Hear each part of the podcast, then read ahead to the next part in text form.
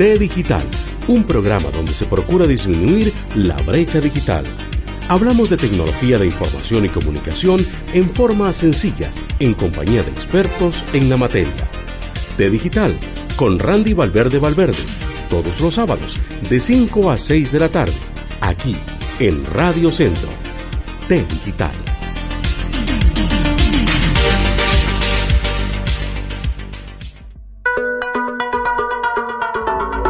Bienvenidos a T Digital. Ya iniciamos con una hora más de información de tecnología. Gracias por ser parte de nuestros amigos.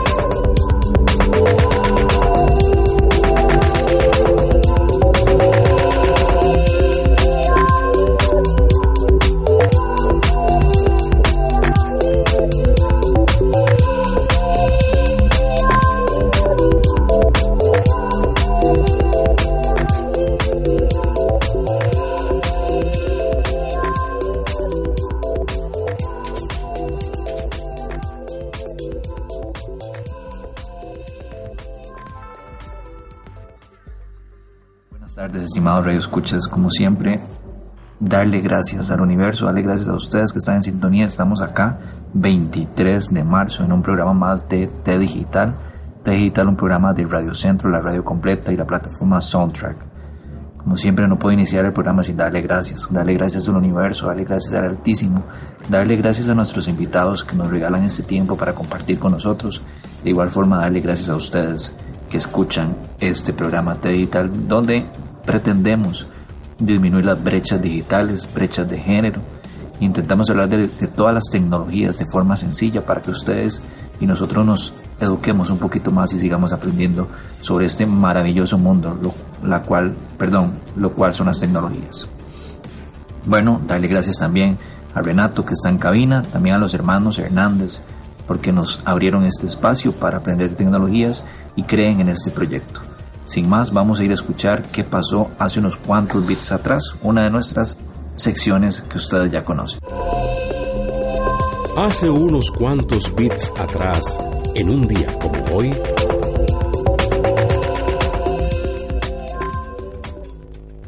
Bien amigos, hace unos cuantos bits atrás, muchísimos bits atrás, como les comentaba, en 1983 el presidente de Estados Unidos, Ronald Reagan, anuncia el sistema de estrategia de defensa conocido como la Guerra de las Galaxias, o el SDI por sus siglas en inglés.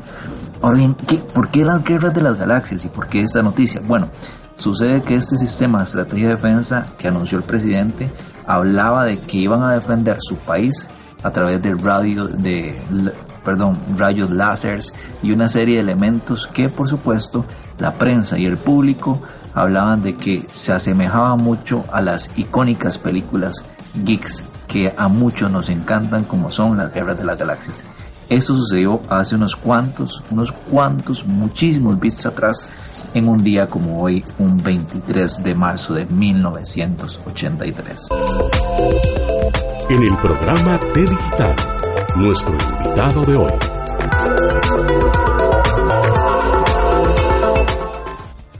Nuestra invitada del día de hoy es la doctora Paola Vega Castillo.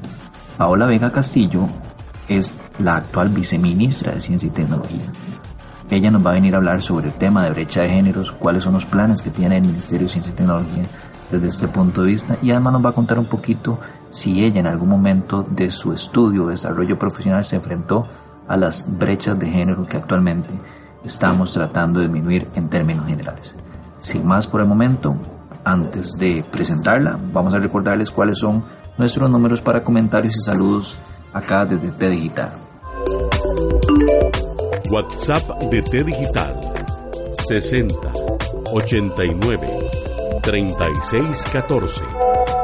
Envíenos sus mensajes de audio, comentarios y sugerencias para futuros programas. También nos puede encontrar en Facebook como T Digital.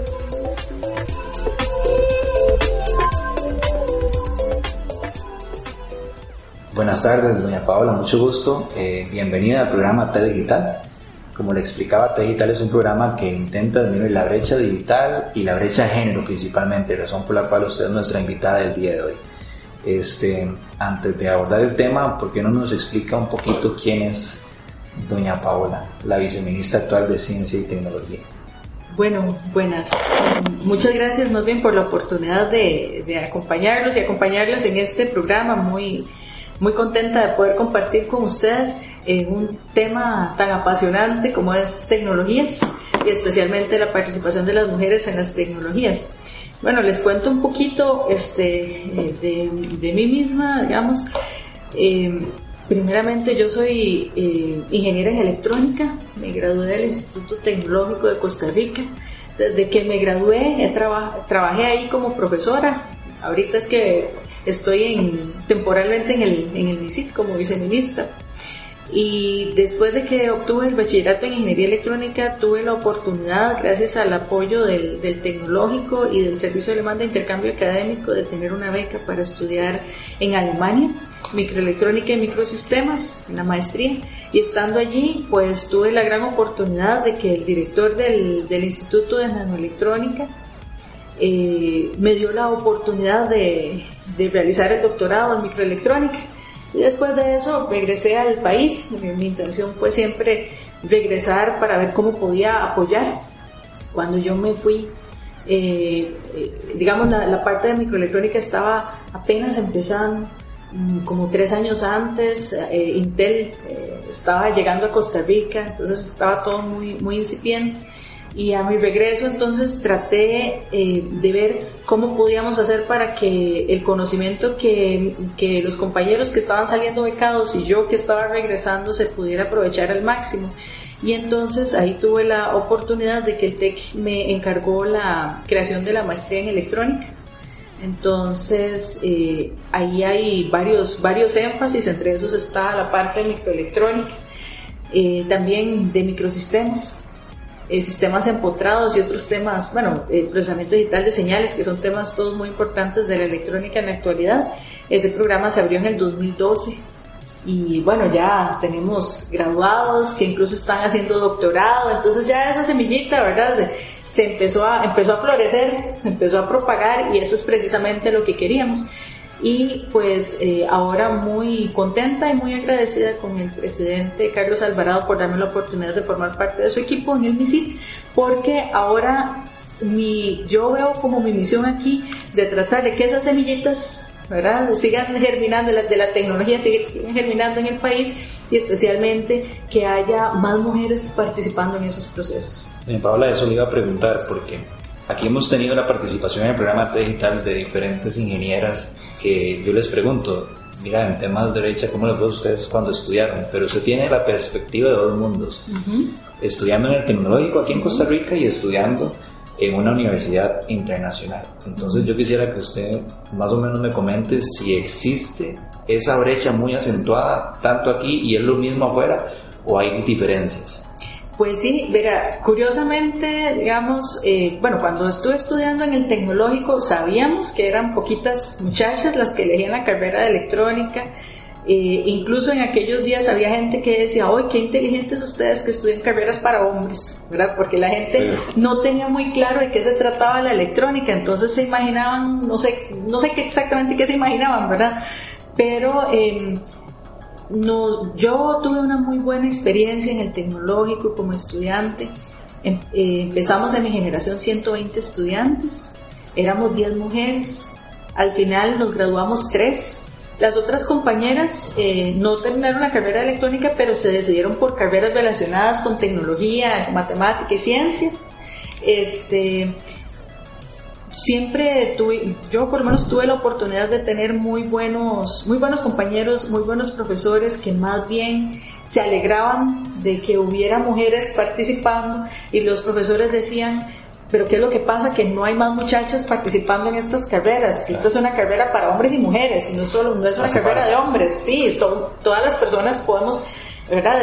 No hay ninguna, ninguna razón por la cual no haya mujeres aquí excepto que las mujeres no se han dado cuenta de qué se trata la electrónica y para qué sirve. Entonces, Eh, eso era lo que ellos me mencionaban. Sé que eh, particularmente las universidades estatales están haciendo esfuerzos muy grandes para tratar de atraer mujeres a estos campos, para tratar de que si hay cosas que de alguna manera generaban algún sesgo, eliminarlas y para ir abriendo camino, porque mi experiencia fue muy buena, siempre me trataron muy bien, eh, me trataron igual de bien que a los demás compañeros. O sea, ni me trataban mal, ni tampoco me trataban con favoritismos por ser mujer. No había diferencias. No había diferencias, simplemente igual le preguntaban a uno, igual, y eso uno lo agradece mucho porque uno no quiere ni que le regalen las cosas, ni tampoco quiere que le hagan la vida de cuadros, como dice la gente, ¿verdad?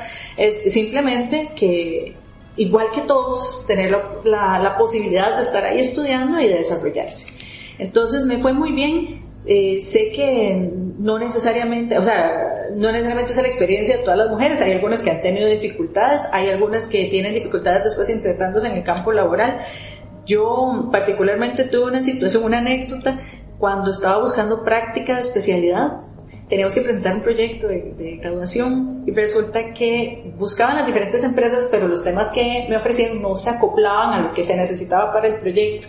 Entonces yo fui donde mi profesor que estaba a cargo de los proyectos de graduación y le dije que por favor si me podía ayudar si sabía de alguna empresa que necesitara estudiante del proyecto de graduación. Entonces sí, la empresa X, ¿verdad? Necesita estudiante. Me pidieron que enviara un buen estudiante, vaya, ¿verdad? Entonces este, yo llegué, me entrevisté con el señor que, que estaba a cargo del proceso, me explicó todo el proceso y todo, pero empezó a decirme muchas cosas para desmotivarme a quedarme haciendo la práctica. ¿verdad? Desde el inicio toda la estrategia era que tratemos de desmotivarla para que ojalá no haga práctica aquí.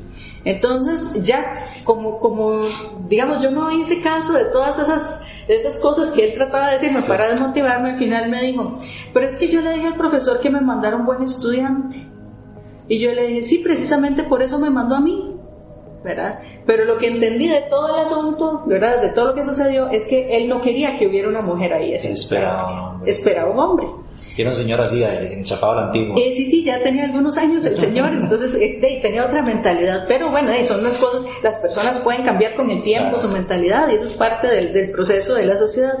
Eso, digamos, en Costa Rica, después en, en Alemania, pues mi sorpresa es que a pesar de ser un país mucho más tecnificado, pues había similaridades en cuanto a las similitudes, perdón, hay brechas, hay brechas, similitudes en las brechas, ¿verdad?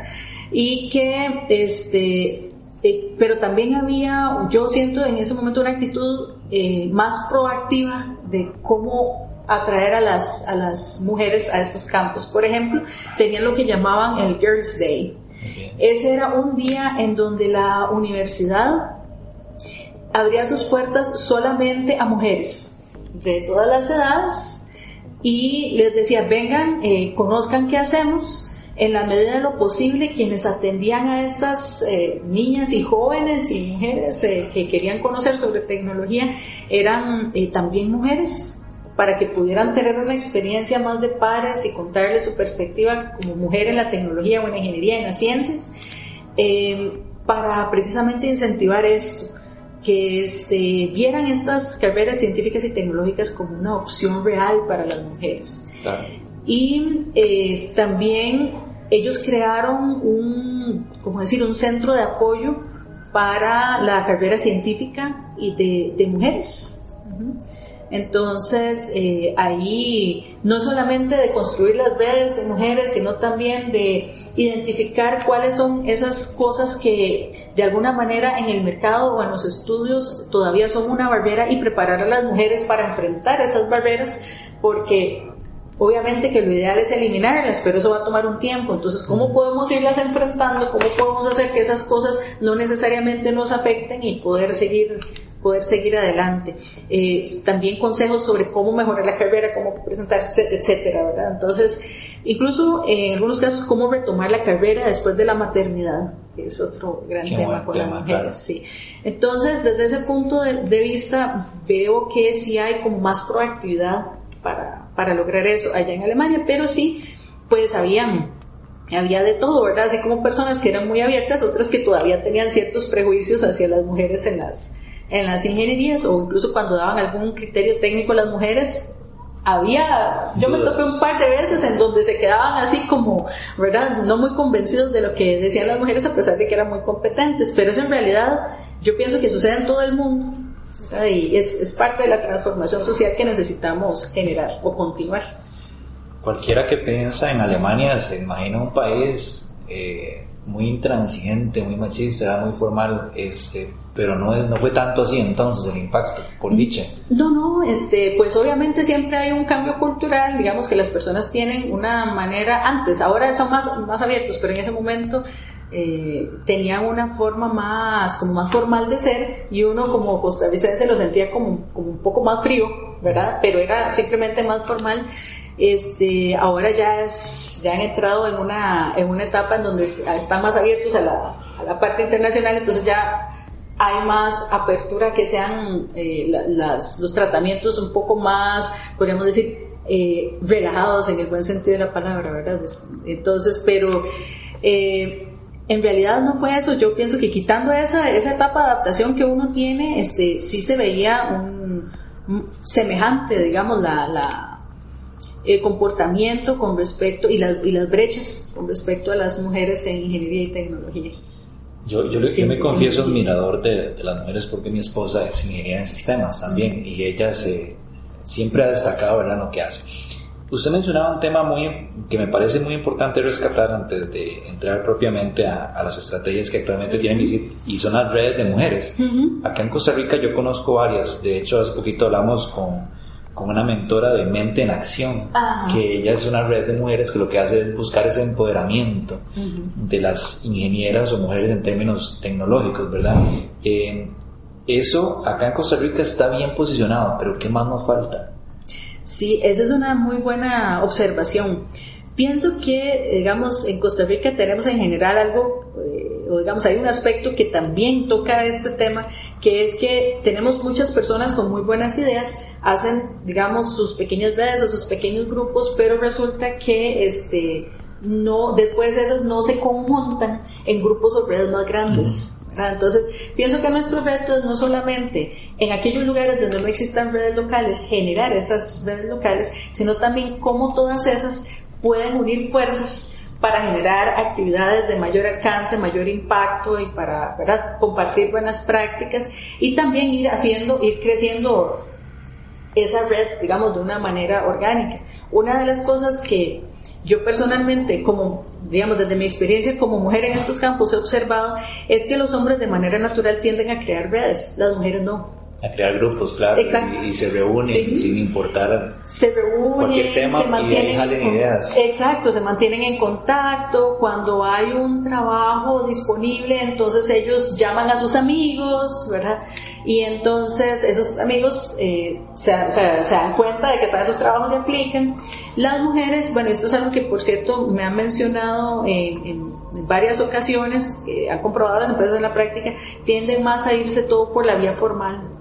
Entonces, por ejemplo, no necesariamente acuden a sus redes para encontrar oportunidades de trabajo de crecimiento profesional, sino que tienden a buscar en las páginas web a ver qué hay y aplicar ahí y esperar a ver si las llaman o no las llaman. Eso hace una gran diferencia porque, en primer lugar, las ideas y los esfuerzos fructifican mejor cuando estamos realizándolos en redes, cuando tenemos esa diversidad de, actores trabajando conjuntamente, eh, pero además eh, si, si yo me pongo a pensar como empleador, a mí un currículum me puede decir muchas cosas, pero la recomendación de una persona conocida en la que yo creo y que sé que es capaz y sé que es una persona seria me va a recomendar a un futuro empleado con suma seriedad, pues yo también la tomo, la tomaría muy, muy en cuenta. Entonces es importante que las mujeres se vayan acostumbrando a ese, a ese digamos, trabajo conjunto con otras mujeres, con otras personas, especialmente entre mujeres, porque a veces lo que sucede es que al ser tan,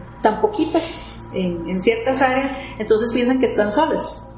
Y piensan que lo que les está pasando les está pasando solo a ellas. Si, si la experiencia, si se sienten agobiadas o si tienen alguna experiencia difícil, como mujeres piensan que el problema son ellas y el hecho de poder compartir con otras personas nos damos cuenta a ah, cómo enfrentó otra mujer una situación similar o cómo me puedo inspirar en, los logros de otra mujer o cómo eh, puedo eh, de repente también encontrar soluciones con ellas o darme cuenta que no solamente a mí me está pasando algo. Y si no soy solo yo, quiere decir que hay algo más que tenemos que cambiar. Entonces, eso ayuda, digamos, a la, a la sociedad, las, las, instituciones y después a la sociedad a ir creando conciencia de qué son las cosas que debemos mejorar para que haya más mujeres no solamente entusiasmadas por estos campos, sino que una vez que hayan entrado en ellos puedan permanecer y ser exitosas. Ahora muy bien, ya entrando propiamente en materia a nivel de gobierno en términos generales, tenemos una política que es paridad de género. Eh, algunos la defienden, otros dicen es que meter a la fuerza así este, termina siendo un pequeño problema. ¿Qué, ¿Cómo lo ve usted desde ese punto de vista? ¿Está bien? ¿Nos hace falta mejorar algo? Bueno, aquí uno, uno puede imaginarse para los, los, las cosas que se quieren solucionar muchas posibles soluciones y todas tendrán pros y contras. Todo depende de cómo las sepamos aprovechar también. En el caso de la paridad, yo veo lo siguiente la participación de las mujeres no es algo que debe dejarse al azar. ¿verdad? Si lo dejamos a la, buena voluntad nada más, a ver, dependerá de una administración, dependerá de una circunstancia particular, ¿verdad? un momento histórico particular, pero si nosotros definimos, por ejemplo, la paridad como una línea a seguir, entonces esto es algo que va a trascender una administración, un grupo de personas que tienen un pensamiento específico en un momento dado de sus vidas. Entonces yo creo que es una medida importante, sí creo que junto con eso debemos asegurarnos de que eh, de encontrar aquellas mujeres que tienen las capacidades para asumir estos puestos. Porque si no, entonces van a decir, es que no vamos a poner a alguien que no tenga la capacidad porque hay que poner a alguien. Eso nunca funciona así. En el país hay suficientes mujeres eh, capacitadas para tomar estas posiciones, tenemos que buscarlas, tenemos que asegurarnos que esta información llegue a ellas, hay que animarlas también a... Es un factor muy importante, animarlas porque parece que, que, yo no quisiera decir que hay un machismo ya intrínseco en nuestra población, en nuestro país, pero parece que así es, ¿verdad? Y ellas a veces se intimidan, ojalá que no sea así. Sí, hay que animarlas porque, bueno, siempre pensemos que un cambio en la vida de una persona, un cambio, por ejemplo, a nivel profesional puede afectar muchas cosas para bien o para mal. Entonces, tiene que haber eh, un convencimiento de estas personas de que, bueno, eso es una oportunidad que pueden tomar, que, le puede, que puede ser buena para ellas, que puede ser bueno para el país también y que de alguna manera o sea, todo esto involucra un riesgo cuando alguien cambia de puesto, ¿verdad? Una cosa así, pero que, pero que no son obstáculos insalvables y que vale la pena continuar. O sea, que realmente hay un interés de que las mujeres sigan superándose. Yo lo veo también desde el punto de vista de que debe haber pioneras. Y si esas pioneras, las personas que tienen más herramientas para, para tomar estos cargos eh, que están disponibles por paridad no se animan, pues qué difícil va a ser animar a las otras personas que se sienten menos preparadas. Entonces tenemos que buscar esas, esas campeonas, como dicen los champions, ¿verdad? Esos, esos pioneros, esas líderes y eh, darles eh, la oportunidad. Sí considero que, por supuesto, al haber cuando usted tiene un, universo, digamos, de participantes y ya se sabe que eh, por razones históricas la mayoría de las personas que se preparan para esos puestos son hombres, entonces, pues uno sabe que a veces cuesta más encontrar mujeres para llenar estos puestos, pero entonces Además, tenemos que trabajar paralelamente en decir, ¿y por qué hay menos mujeres que se interesan por estudiar estas carreras o por prepararse para esto? tratar de encontrar las causas para ver si es un asunto de barreras o de sesgos, cómo los eliminamos para abrir la puerta a que puedan participar más. Eso es algo que se va a ver con los años, ¿verdad? No es una cosa de hoy para mañana. Pero eh, eso es una de las cosas que hay que trabajar. Y las que están, bueno, de repente, ¿qué les faltaba para alcanzar esa, esa meta, ¿verdad? Ese logro de, de ese puesto. Tal vez es un asunto de darle oportunidad de que se capacite, por ejemplo. Entonces, yo diría que es como ir abriendo las opciones eh, y, llamando la atención de las mujeres sobre esas opciones para que ellas se vayan preparando, porque esa es otra cosa. Eh, de alguna manera, digamos, los hombres tienden a ser más arriesgados en, lo que hacen, es lo que, comportamiento que se ha observado de manera eh, general, digamos. Entonces, por ejemplo, lo que dicen los empleadores es, si hay un trabajo que tiene 10 requisitos y el hombre cumple 3, dice, hey, me mando, lo peor que puede pasar es que me digan que no. Me llamen, sí, claro, pero voy, a intentarlo. Y voy a intentarlo. Y lo que no sé, lo aprendo. Pero las mujeres tienden a hacer esto, ven los 10 requisitos y cumplen solo 3 y dicen, no, este trabajo no es para mí. O les falta uno y no, sé, no, no lo hago. Exacto, entonces no se dan la oportunidad porque sienten que tienen que cumplirlo todo, ¿verdad? Tienen que estar entendidas en todos estos temas. Eh, pues hay, uno lo que tiene que ver es muy difícilmente uno va a encontrar un puesto de trabajo eh, donde uno cumpla todo al 100%. Uno lo que tiene que ver es qué es lo más importante para llevar a cabo esa labor y si uno la cumple y mostrar disposición para prepararse para lo demás. Hay empleadores que eh, pueden dar oportunidades de este tipo y también, eh, como decíamos, en, en puestos incluso en instituciones públicas también es una situación que se puede dar. Entonces, digamos en ese sentido, no solamente hay que tener apertura desde el punto de vista de los de, quienes están ofreciendo estas oportunidades, sino también de las mujeres que podrían tomar estas oportunidades. Hay que darse, darse ese chance de crecer. Hay que ayudarlas a que tomen las fuerzas para que Exacto. participen. Ahora bien, vamos propiamente a la estrategia actual que tiene MISIT o en la que están trabajando con respecto a este tema de brecha de género. ¿Usted nos podría hablar un poquito sobre este tema? Bueno, ese es un tema súper emocionante. eso me gusta porque a, nuestros escucha les va a gustar porque en eso intentamos hacer acá en T Digital, ¿verdad? Disminuir brechas.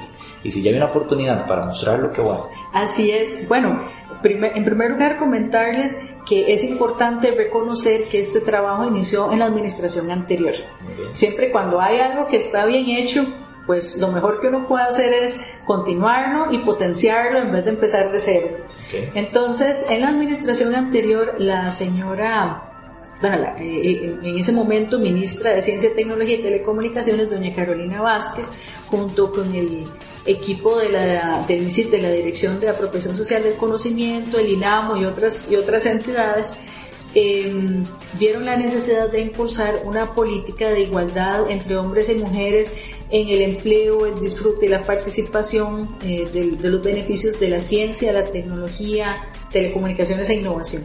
Entonces dijeron, bueno, en primer lugar tenemos que dictar una política pública que diga qué es lo que queremos, a qué aspiramos para poder empezar a eh, trabajar con las diferentes instituciones y con el sector privado también para irlo materializando. Entonces, es así como lanzaron esta política. Cuando nosotros eh, entramos con esta administración en mayo, entonces encontramos que la política está lanzada, pero que estaba en proceso de formulación del plan de ejecución de la política. La política es a un plazo de 10 años. Y entonces nos correspondió eh, en la tarea de empezar a ver cómo esta política podía hacerse una realidad en términos de acciones y de indicadores que mostraran una mejora de la situación de las, de las, de las mujeres en ciencia y tecnología. Eh, eh, con esto lo que hemos hecho es, eh, se planteó una propuesta eh, la cual se llevó a consulta a las diferentes regiones del país. Se organizaron talleres regionales donde se presentaron las ideas que teníamos, donde las mujeres de estas regiones fueron convocadas y pudieron dar su punto de vista, qué sentían ellas, porque si vemos la brecha de género eh, en el Valle Central, tiene números ya de por sí, digamos, eh, grandes, que son grandes retos, pero si uno se va a las regiones, es todavía más, ¿verdad? Entonces sí, se agudiza más. Entonces quisimos tomar en cuenta, ¿verdad? El parecer y las observaciones de las mujeres de las, de las regiones. Y entonces, fuera de la, de la GAM, hicimos los talleres.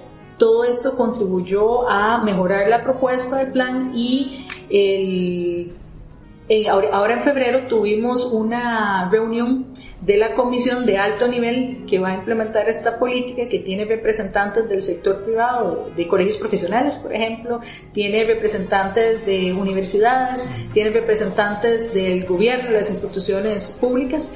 Eh, les presentamos esta, esta idea. En este momento las instituciones lo que están haciendo es un análisis para eh, generar sus observaciones que ya, para que ya podamos lanzar el plan en versión final. Pero tal vez les puedo adelantar algunas cosas que se contemplan allí, ¿verdad? En primer lugar, em, es necesario, bueno, una de las cosas que, con las que empezamos es cómo podemos atraer a más mujeres a las carreras científico-tecnológicas. Y aquí estamos hablando no solamente de un asunto de que sean eh, universitarias, sino que también en el campo técnico, y por eso estamos involucrando a Lina, que ha sido muy activo en este, este campo de promoción de participación de las mujeres, queremos que en el campo técnico también las mujeres vean oportunidades. Eh, que de alguna manera en el, digamos, en el imaginario, podríamos decir, social y en el imaginario de las mujeres dentro, dentro de esto, de cada mujer vean las carreras técnicas como una opción real para ellas. Entonces, eh, aquí eh, vemos, hay que hacer un trabajo muy grande desde que están muy jóvenes las mujeres para que se familiaricen con los conceptos de ciencia, tecnología, ingeniería, matemática, para que dejen de pensar que la matemática es un obstáculo para acceder a estas carreras, eh, para que de alguna manera también puedan ir viendo la utilidad de este conocimiento y al ver la utilidad, entonces vayan perdiéndole miedo a ganar este conocimiento y emplearlo.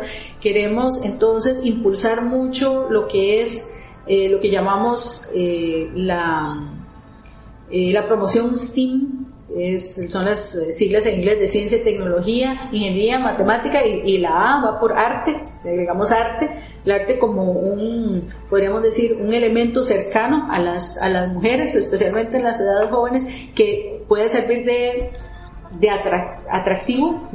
Para poder relacionarlo con los, con los otros conocimientos y hacerlo, sentirlo más cercano a ellas. Eh, en esto, bueno, también estamos colaborando con el Ministerio de Educación este, para trabajar en esto. Queremos especialmente que las mujeres jóvenes y las niñas en las zonas rurales tengan oportunidades. Ahora vemos que hay muchos cursos de robótica y talleres científicos y todo eso, pero quienes tienen más acceso a esto normalmente son aquellas estudiantes de colegios o escuelas privadas, o aquellos cuyos padres tienen poder adquisitivo para poder eh, pagar estos cursos. Entonces lo que dijimos es cómo hacemos para llevar estas oportunidades a estas muchachas y a estas niñas, este primer contacto, de manera que las podamos encantar, digamos así, por la ciencia y la tecnología. Aquí estamos pensando eh, utilizar los CESIS, los Centros Comunitarios Inteligentes del MISIT, como esos lugares donde se puede llevar esta oferta gratuita, donde eh, las niñas y las jóvenes pueden venir y aprender qué es ciencia, qué es tecnología, eh, qué es robótica, qué hago con la matemática, donde también, es otra cosa muy importante, puedan traer a aquellos adultos que las acompañan. Hombres y mujeres, vengan con la mamá, vengan con el papá, para que puedan ver qué es lo que hace un ingeniero, qué es lo que hace una ingeniera, qué hace un científico, qué hace una científica, y entonces de esa manera si hubiera algún prejuicio, ese prejuicio se pueda este, dejar atrás y eh, puedan apoyar a estas niñas, estas jóvenes cuando se decidan por alguna carrera de estas, que vean las oportunidades laborales que hay detrás de esto y entonces eh, conociendo qué es entonces, las apoyen a ellas, eh, hagan esta apuesta por estas carreras. Esa es una de las cosas. Pero también, ¿qué pasa cuando estas, estas jóvenes y estas niñas avanzan y quieren entrar a una carrera técnica o una carrera universitaria? La pregunta es, ¿estaremos de manera eh, tal vez inconsciente poniendo alguna barrera al acceso? Bueno, esa es otra cosa que hay que analizar, como decíamos, para ver si hay sesgos en, por ejemplo, en los procesos de admisión. Sabemos que hay sesgos, por, digamos, por, por experiencias prácticas que, que, hemos tenido, sabemos que hay sesgos en cuanto a la distribución de la información vocacional. Sabemos que hay lugares en donde les dicen, por ejemplo, colegios en donde les dicen a los muchachos, muchachos, aquí llegó la información del TEC y de la UTN, muchachos, aquí llegó la información de la UCR y de la UNED Así, así la sí, en los colegios. Exacto, hay lugares y los orientadores. sí, hay, hay, anécdotas que hemos tenido así, ¿verdad? hay, eh, a veces, eh, a veces ha costado que reciban este, a las personas que van a darles charlas para explicar las carreras. Eso es una lástima, porque de alguna manera, vamos a ver, los orientadores o los, los docentes de escuela y colegio no necesariamente van a tener toda la información, podrían tener una información básica, pero no una información tan completa de qué es mecatrónica o qué es informática o qué es ingeniería en sistemas, cómo se, si, se diferencian o no se diferencian, qué es eh, electrónica, qué es, ¿verdad?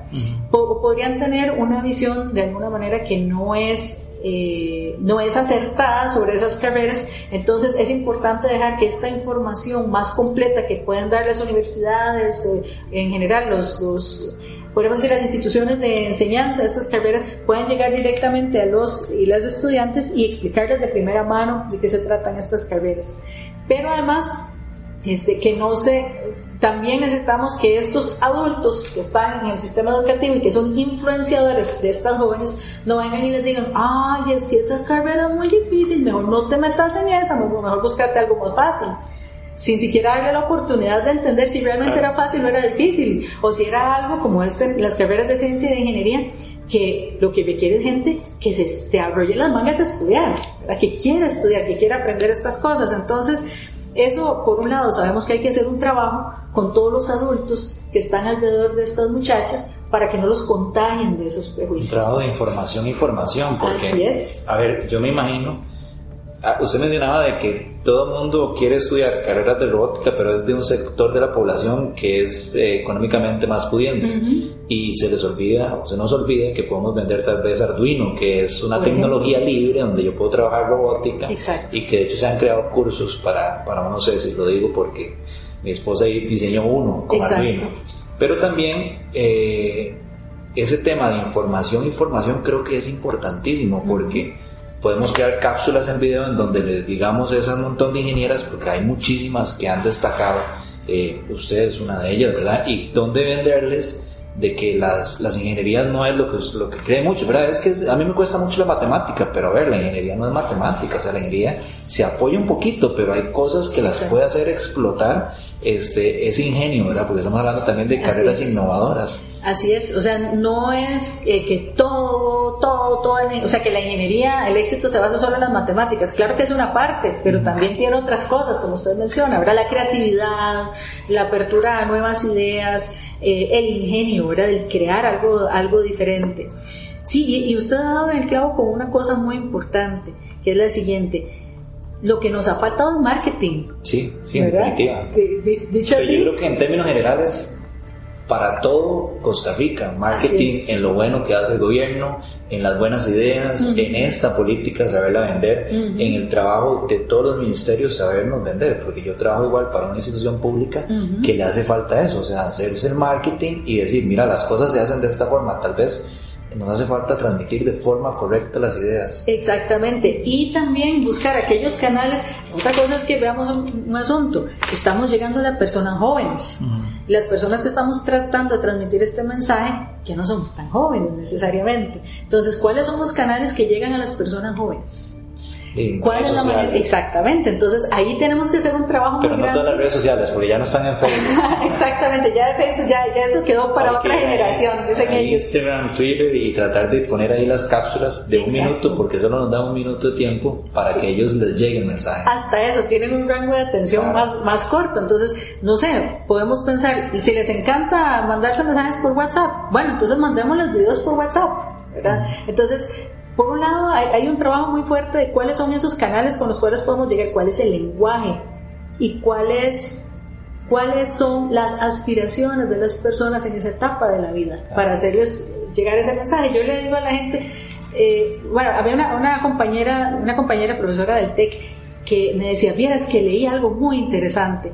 Resulta que hay gente que plantea que eventualmente una de las razones por las cuales las mujeres casi no se deciden por estas carreras es porque están mucho con la idea, ¿verdad?, de que cómo cuidar a otras personas, cómo apoyar a otras personas, cómo eh, hacer que otras personas estén mejor.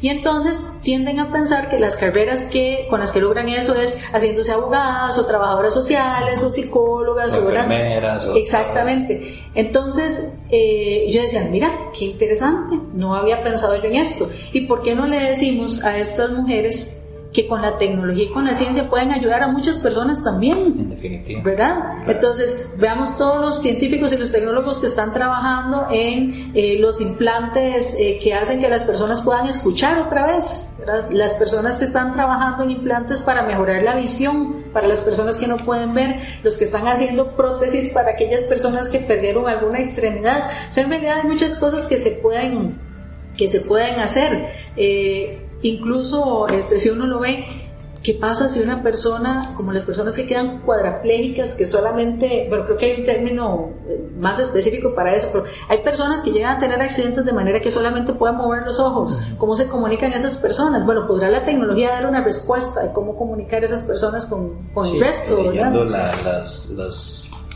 temas neuronales, ¿verdad? Que ya se está llegando a ese punto de, de poder captar esos movimientos, esas energías. Y eso por un lado, pero y, eso sin pensar siquiera en todos los retos que tenemos a nivel ambiental que también podrían... Que hay una política verde desde ese punto de vista. Exacto. y las tecnologías van de la mano de ese tema, porque este, yo leía, digamos, eh, para este año Garner dijo que hay que tratar el tema de la ética digital. Y la ética digital nos, nos invita a reflexionar si ese avance tecnológico verdaderamente no nos va a afectar en muchos campos. Un campo es el tema este, de, de del medio ambiente. Y las tecnologías se están preocupando por eso, ¿verdad? Hay muchas empresas a nivel internacional que se están preocupando por eso. Y creo que nosotros también a nivel de gobierno estamos con una política ahí bastante importante. Eh, doña, doña Paola, usted nos hablaba de, de, de que ya viene la política. Ah, bueno.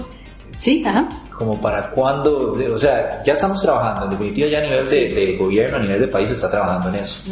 este, esa política que, que, va bastante, esos puntos que usted nos dio, esos dos, en donde nos dice que va a traer a más mujeres, que ese me llevo la tarea del término STEAM, ¿verdad? Para investigarlo un poquito más y poder hablar de él más adelante, que hay una colaboración con el MEP también. Este, cuando ustedes vislumbran que ya va a estar activa, digamos, 100%. Bueno, en realidad podemos decir que hay algunas cosas que ya están sucediendo. Eh, yo pensaría que, digamos, el plan final, eh, la versión final del plan, a más tardar, la estaríamos lanzando a mediados de este año, ¿verdad? Porque ya está bastante adelantada. Más que todo lo que queremos es como mostrar, eh, describir más exactamente qué es lo que queremos lograr, cómo, cómo lo vamos a medir especialmente, ese es el, como el meollo del asunto. Entonces yo pensaría que a, más tardar, digamos, a, a, mediados de este año ya podríamos hacer ese lanzamiento oficial del plan de acción, pero este plan de acción, eh, como decíamos, nos hemos tomado el tiempo para hacerlo porque abarca muchas cosas, un plan de acción a cinco años, para después hacer una pausa y decir, bueno, ¿qué tenemos que repensar para asegurarnos de alcanzar lo que indica la política? Porque no solamente estamos hablando de la atracción y la permanencia de, mujeres en, las carreras científico-tecnológicas, sino en qué sucede cuando se gradúan. Supongamos que están motivadas, que siguen, que terminan. Bueno, ¿y cómo está su inserción en el mercado laboral? Eh, ¿Y cómo está el asunto de salarios? Eh, estamos, estamos realmente pagándole por igual trabajo, igual salario a un hombre y una mujer. Debería ser así, ¿verdad? Pero la realidad nos dice que, que, no pasa. Exactamente, nos dice de hecho que en, todos los campos del conocimiento y en todas las profesiones hay brechas, ¿verdad? Entonces, en, en, salariales entre hombres y mujeres. Entonces, por un lado, ¿cómo logramos eh, facilitar el, el, acceso de las mujeres a puestos de trabajo cuando están en posiciones ya eh, laborales, que ya han ocupado posiciones laborales, ¿cómo hacemos para que esas mujeres continúen su crecimiento profesional dentro de las empresas que están? ¿Cómo hacemos para que las mujeres estudien más posgrados? y puedan seguir escalando. ¿Cómo hacemos para que haya más investigadoras, mujeres, científicas, mujeres generando conocimiento? ¿Cómo hacemos para que el conocimiento que se genere tenga también perspectiva de género? Que si vamos a generar un medicamento que tal vez es necesario echar un vistazo a las diferencias biológicas entre hombres y mujeres para mejorar el medicamento. no solamente las de los hombres, por ejemplo, o cómo hacemos para que la ciencia y la tecnología también respondan a necesidades de las mujeres, eh, digamos, eh, problemas o necesidades específicas que se tengan entonces, que existan productos para, para solventar estas necesidades. Y la otra cosa, veamos un asunto. ¿Cómo promovemos esa, cómo vamos a, de alguna manera, reconocer aquellas instituciones y empresas que hacen ese esfuerzo por lograr la equidad. Para que se logre. Exacto, para motivar a que se logre, reconocer aquellos lugares donde, donde se ha avanzado en esto. Entonces, aquí lo que estamos pensando es eh, que quisiéramos integrar eh, criterios de equidad de género en la acreditación de las carreras. para de esta manera reconocer y premiar aquellas instituciones educativas que están promoviendo la equidad eh, de hombres y mujeres, como decíamos, en, el, ingreso y en la permanencia de mujeres en, en estos, eh, en estos campos. Y además de eso, ¿qué pasa con las empresas? Deberíamos tener y debemos tener también un reconocimiento a las empresas que implementan medidas para alcanzar la equidad ¿Por qué también? Porque, bueno, por un lado hay que reconocer ese trabajo, es un esfuerzo importante, pero también porque esto puede ayudar a las mujeres a sentirse, exacto, sentirse motivadas y decir, a mí como mujer me gustaría ir a una empresa donde yo sé que promueven la equidad, donde realmente siento que voy a tener oportunidades. Que valoran mi trabajo, entonces Exactamente. voy a tener oportunidad igual que los ingenieros. Igual que los Eso me parece bastante interesante y creo que sería importante, ¿verdad? Porque ahí estamos con el tema de, de, que se logre la equidad sí o sí. Eh, viceministra, para ir cerrando, usted tocó un tema que a mí me interesa en términos generales, que habla de investigación científica. Sí. Lastimosamente, a nivel país, a ver, yo, me, yo tomo por ejemplo, tal vez usted me puede corregir, cuando usted estuvo en Alemania, ahí se incentiva el tema de investigación. se invierte en investigación, tanto a nivel público, que aquí se da, y universidades privadas aún más, porque eso les da prestigio a las universidades privadas. Vea el caso, a ver, se me ocurre MIT, ¿verdad? MIT es una universidad privada y investiga un montón. Eh, acá en Costa Rica me parece que el tema de la investigación científica hay que también darle el impulso, ¿verdad? Para, para todos, porque es mi perspectiva, ¿verdad? Puede ser que me esté equivocando, pero no es tanto como en otros países. ¿Qué nos hace falta ahí? Sí, tiene usted razón. Bueno, vamos a ver, cuando vemos ¿Qué sucede en Costa Rica a nivel de investigación? Observamos varias cosas. En primer lugar, que los, los principales, digámoslo así, inversionistas en investigación científica y tecnológica son las universidades públicas. Que eso no está mal, ¿verdad? No estamos diciendo que eso esté mal. Eh, pero lo que nos llama la atención es que todavía hay mucho margen de oportunidad porque el sector privado todavía podría invertir más en investigación científica y tecnológica. Deberíamos exigirle a las universidades privadas que inviertan a las universidades privadas y también a las empresas abrirles oportunidades. Pero entonces eh, aquí hay varias cosas que hay que considerar. ¿Por qué, vamos a ver, por qué países como Estados Unidos o como Alemania, y es por poner algunos ejemplos, hay, hay muchos, son exitosos en investigación? Porque, bueno, por un lado, eh, tienen eh, digamos, tienen la, inversión eh, pública en investigación está orientada a fomentar la vinculación entre el sector académico y el sector privado. Entonces, ¿qué es lo que buscamos? Bueno, que las universidades puedan eh, abrir esos espacios de investigación a las, a las necesidades de las industrias y que las industrias entonces planteen sus necesidades y que también de alguna manera pongan, podríamos decir, un aporte y juntos puedan salir adelante ¿verdad? Con, con estos proyectos. El, eh, hay esquemas en donde, por ejemplo, dicen, aquí está este dinero para investigación, lanzamos un concurso y usted está bien, eh, eh, puede venir, queremos que vengan empresas con universidades, pero queremos además que en este grupo de investigadores se incluyan pymes.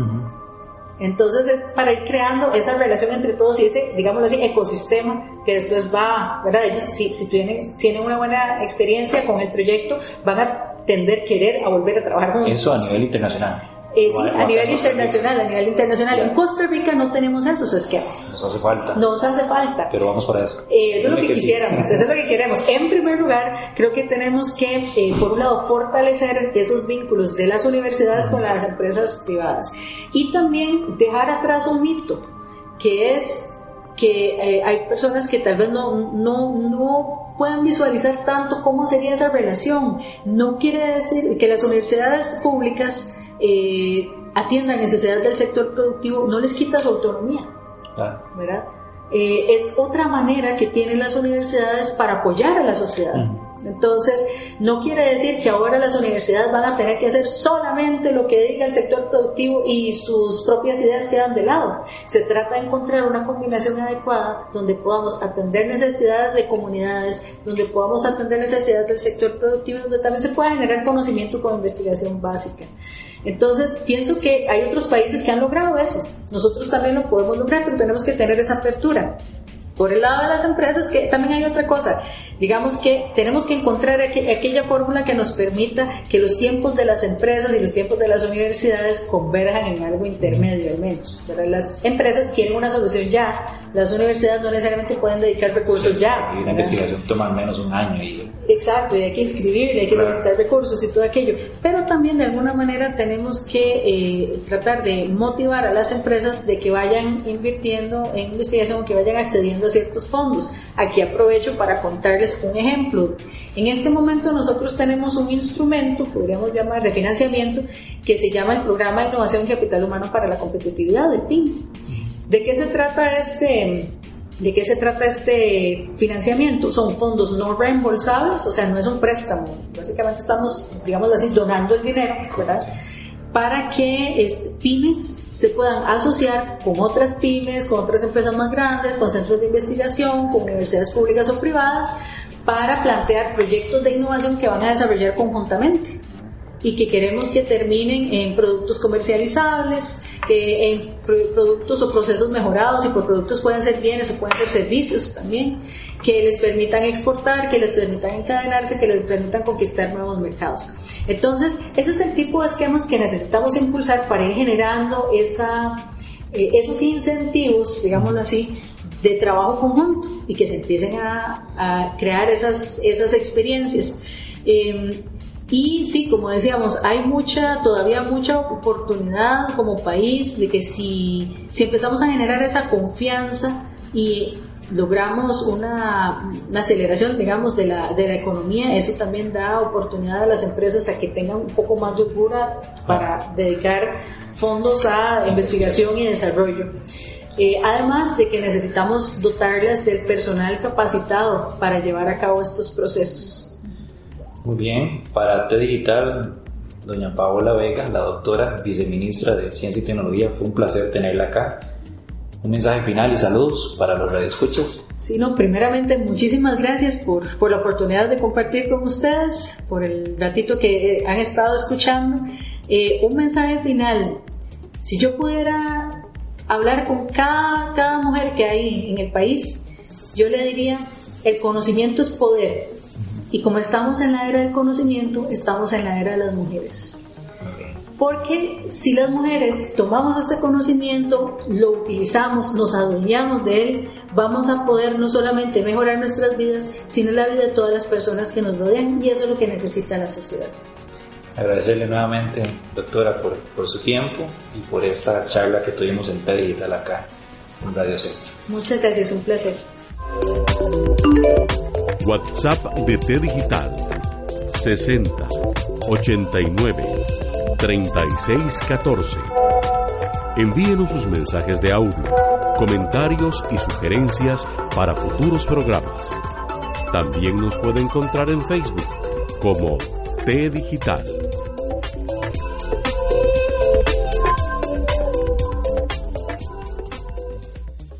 Para cerrar tan grandioso programa que tuvimos el día de hoy, agradecerle a todas las programas, a todas las personas, perdón, que nos siguieron en línea.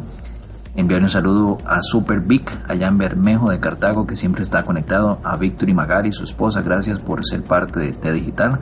También a la gente de Sulabatsu, que estuvieron escuchando, a las amigas de mente que ayudan a disminuir el tema de las brechas digitales, sin duda a mi esposa Diana, gracias por el tiempo, gracias por ser parte de mi vida, a mi madre, a mis tías, a mi suegra, a mi cuñada, a todas esas mujeres que hacen la diferencia día a día y forman parte de esta dura tarea que tenemos de camino, la cual es disminuir las brechas digitales y también brechas de género. Sin más, esto fue un programa más de T Digital aquí en Radio Centro, la radio completa, y también en Soundtrack Radio, la plataforma geek número uno acá en Costa Rica. Este, muchas gracias, bendiciones, disfruten y por sobre todo sean muy positivos. Y tenemos que seguir trabajando en tratar de disminuir estas brechas de género y brechas digitales. Saludos a todos, bendiciones y nos escuchamos el próximo sábado acá en 96.3. Perdón, perdón, no nos podemos retirar sin invitarlos antes al próximo 30 de marzo el primer evento del Chiwi Arcade de Chulactica On Air que va a ser en el Arenas Skate Park acá en San José Centro. van a haber consolas retro, videojuegos, van a haber concursos, van a haber torneos y están cordialmente invitados. El próximo 30 de, de marzo, el Chiwi Arcade en el Arenas Skate Park, San José.